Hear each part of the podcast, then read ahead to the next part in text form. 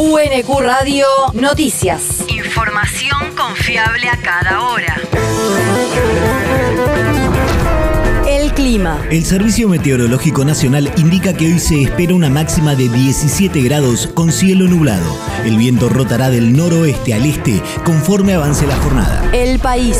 El gobierno informa hoy cómo serán los subsidios. La Secretaría de Energía anunciará los detalles del nuevo esquema de subsidios al consumo de gas y electricidad que incluye la segmentación de acuerdo a los ingresos de los usuarios, con una diferenciación según la región del país de la que se trate y un tope de referencia para inducir al ahorro energético. Los nuevos valores partirán de mantener la tarifa vigente en los niveles 2 de menores ingresos y 3 de ingresos medios, pero en este último caso, el consumo que exceda los 400 kilowatts no será subsidiado, aunque aún debe precisarse si este tope será bimestral o mensual. La región. Ya son 90.000 los bonaerenses inscriptos en el Plan CREA.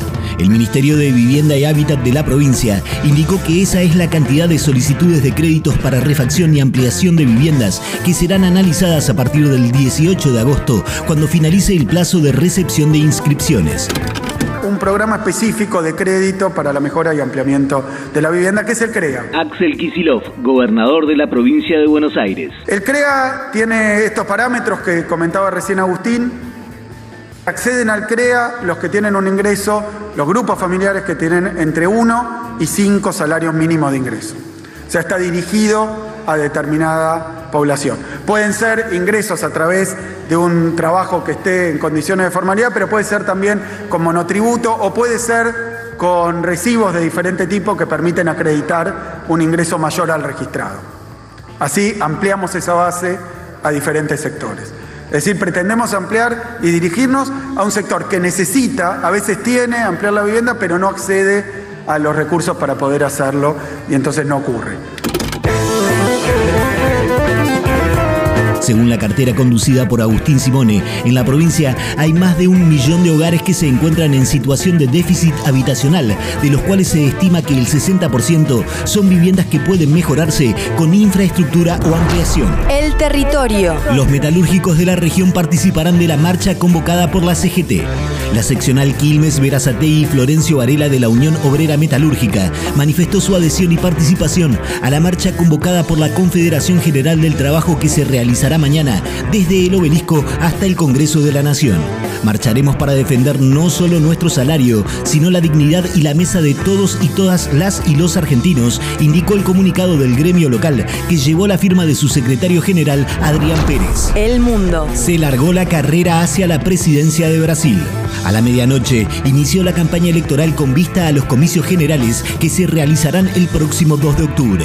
Ese día, además de presidente y vice, se elegirán los gobernadores de los 27 estados, diputados y senadores nacionales y miembros de las legislaturas estaduales. Los postulantes a la primera magistratura son 12, aunque según los sondeos de opinión, la disputa por el cargo quedará limitada al expresidente Luis Ignacio Lula da Silva y al actual mandatario Jair Bolsonaro. La universidad. Concurso de intervención artística de UNQ Radio.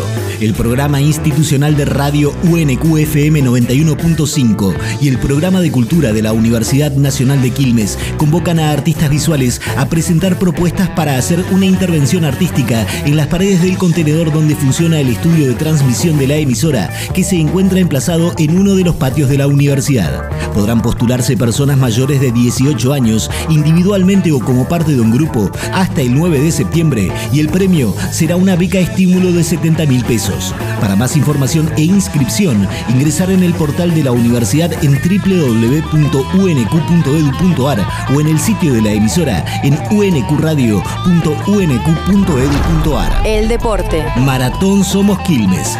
La tradicional carrera por el aniversario de la ciudad convocó a más de 4.000 corredores y tuvo su punto de salida y llegada en Avenida Otamendi y Ceballos. Los primeros puestos de la carrera de 10 kilómetros fueron para Ana Scapini en la categoría Damas y Gonzalo Fernández en la categoría Caballeros. Los festejos siguen desde hoy y hasta el 17 de septiembre con las competencias deportivas por la Copa Ciudad de Quilmes, que incluye incluyen diferentes disciplinas como natación, hockey, básquet, tenis, handball, tiro deportivo, ciclismo y rugby, además de los clásicos de fútbol masculino y femenino entre Quilmes y Argentino de Quilmes que se disputarán mañana en el centenario. UNQ Radio te mantiene informado. Información confiable a cada hora. UNQ Radio, la radio pública.